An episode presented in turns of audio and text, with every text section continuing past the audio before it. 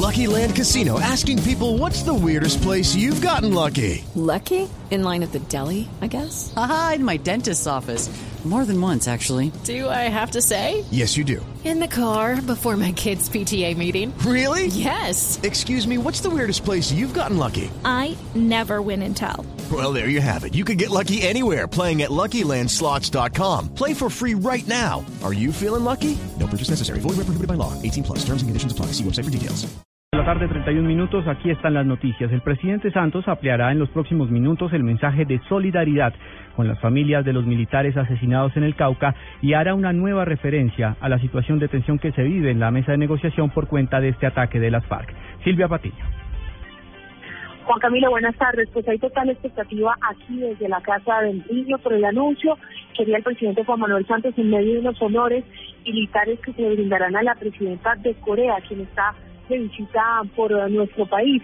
Lo cierto es que lo que ha trascendido hasta el momento es que el presidente Santos enviará un mensaje a los soldados en medio de toda la polémica que se ha generado tras el ataque de las FARC, de militares en el departamento del Cauca. Por supuesto, todos los detalles los estaremos llevando a los siguientes de Blue. Se espera que las declaraciones del presidente Santos se den entre las tres y las tres y media de la tarde.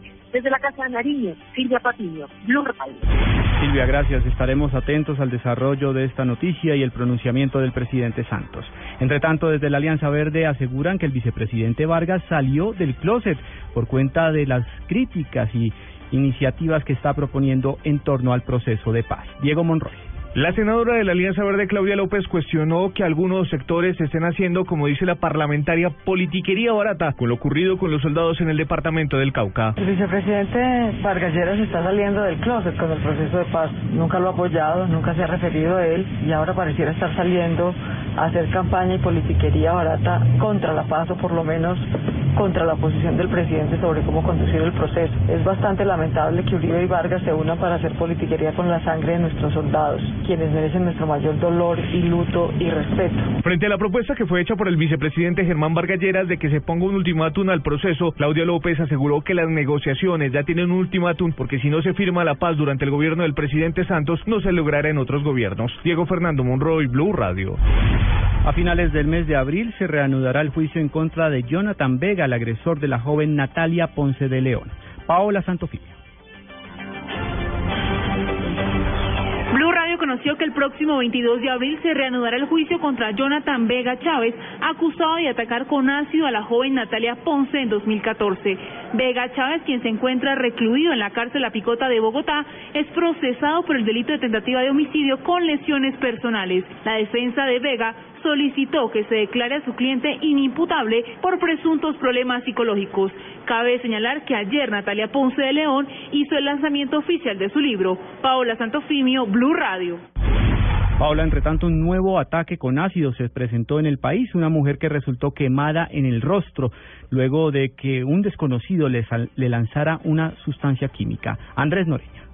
Ledis Morales, una mujer de 25 años, es la nueva víctima de un ataque con ácido en Medellín. El hecho ocurrió en el barrio Robledo, Curazao, en el occidente de la capital de Antioquia, mientras esta mujer caminaba hacia su hogar. Hace pocos minutos Blue Radio pudo hablar con la hermana María Morales y esto dijo acerca del estado de salud de la mujer. Bueno, ella estaba en el bus, se bajó, un, muchacho la estaba siguiendo, ella sintió pues que en el momento eh, le rociaron eso en la espalda, pues prácticamente tiene mucho, muy afectados en la parte del cuello, en la parte de los brazos y la parte del pecho, hasta el abdomen también. Según los allegados de la familia, este es el segundo ataque contra la humanidad de esta mujer que recibe en los últimos eh, tres meses. La primera de ellas fue con un arma blanca. Las autoridades investigan si se trata de un ataque pasional. Información desde Medellín, Andrés Noreña, Blue Radio. Una inusual unión política se dio por la polémica en torno a la venta de Isagen. El Centro Democrático y el Polo se suman a la moción de censura en contra del ministro de Hacienda. Detalles con Simón Salazar. Cada vez son más los sectores que se sumarían a una moción de censura contra el ministro de Hacienda Mauricio Cárdenas si persiste con la idea de vender Isagen. Esta iniciativa, que sería del Partido Liberal, recibiría además el respaldo de sectores como el Polo Democrático. Al respecto, el senador Jorge Robledo. Y yo creo que, que habría como tener la, los votos suficientes para, para aprobar la moción de censura y tendría que renunciar a los cargos. Que la mayoría del Senado está en contra de esa operación, pero además en mi caso, pues lo citamos hace ya va a ser 15 días a un debate para hablar de ese tema y no y no y no fue. También se sumaría la Alianza Verde y el Centro Democrático. Cabe destacar además que la senadora Claudia López propuso modificar la ley para que sea obligatorio que el Congreso apruebe la enajenación de cualquier compañía estatal. Simón Salazar, Blue Radio. La superfinanciera lanzó una alerta preventiva por la reaparición de pirámides en el país. En lo corrido del año se han detectado más de 10 captadoras ilegales de dinero. Julián Calderón. El superintendente financiero encargado Jorge Castaño advirtió a los colombianos sobre la evolución de los esquemas de captación ilegal de dinero, pues ya no son personas fáciles de identificar ni ubicar, pues ahora funcionan en plataformas tecnológicas. La población de alguna manera sigue eh, confiando, sigue entregando recursos a unos esquemas que además se han sofisticado de manera importante. Hoy ya no tenemos el típico esquema de un señor que recibe recursos, sino son esquemas a través de eh, Internet, son esquemas en los que las personas no dan la cara, son virtuales y aquí el llamado es a tratar de evidenciar muy bien que esos esquemas no están protegidos por parte del Estado. Castaño reiteró a los colombianos que antes de entregar sus recursos a cualquier entidad, primero verifiquen si está vigilada por la Superintendencia Financiera y si cuenta con autorización para captar recursos del público. Julián Calderón, Blue Radio. En información internacional, el expresidente de Cuba, Fidel Castro, reapareció nuevamente y llamó a unos estudiantes que estudian el pueblo natal del líder cubano. Miguel Garzón. El expresidente cubano Fidel Castro, de 88 años, habló por teléfono hace unos días con universitarios que viajaron a su provincia natal de Santiago de Cuba. Esta conversación, de la que la televisión estatal reprodujo hoy algunos fragmentos, es la primera en la que se escucha su voz en más de un año.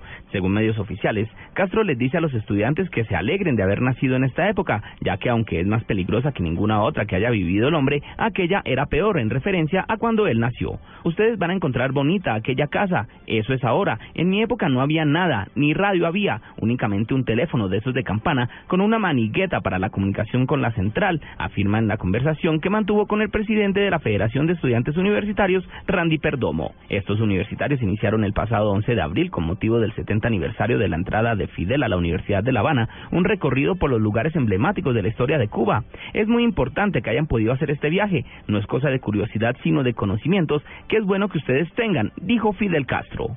Miguel Garzón, Blue Radio.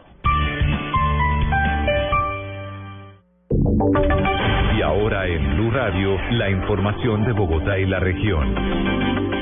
En noticias del centro del país, en el mes de septiembre el distrito espera tener finiquitada la integración de tarjetas del SITP y su operación en los torniquetes de las estaciones de Bogotá. Daniela Morales. El alcalde mayor de Bogotá, Gustavo Petro, anunció que para el mes de septiembre estará listo el cambio de torniquetes en todas las estaciones y portales de la ciudad. Esto para lograr, según él, la unificación finalmente de las tarjetas del sistema integrado.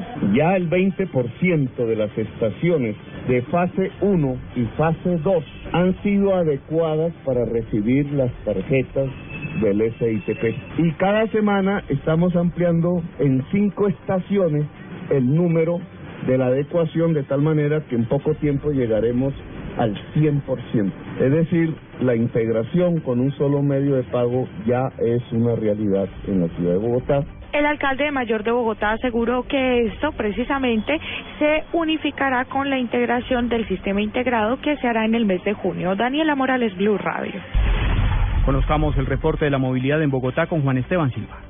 Hola, buenas tardes. A esta hora se presentan emposamientos en algunos sectores de la capital, sobre la autopista norte con calle 210 y la calle 170. En la calle 3 Sur con carrera 3B se ha presentado el atropello de un vehículo particular a un peatón y se reporta alto flujo vehicular por esta razón. Las vías más congestionadas en este momento en Bogotá, la calle 127 entre carreras 11 y 47, la avenida Ciudad de Cali desde la calle 40 Sur hasta la calle 26 y desde la calle 87 hasta la calle 100, sentido sur-norte. Juan Esteban Silva, Blue Radio. Dos de la tarde, 40 minutos. Ampliación de estas y otras informaciones en blurradio.com. Continúen con Blog Deportivo.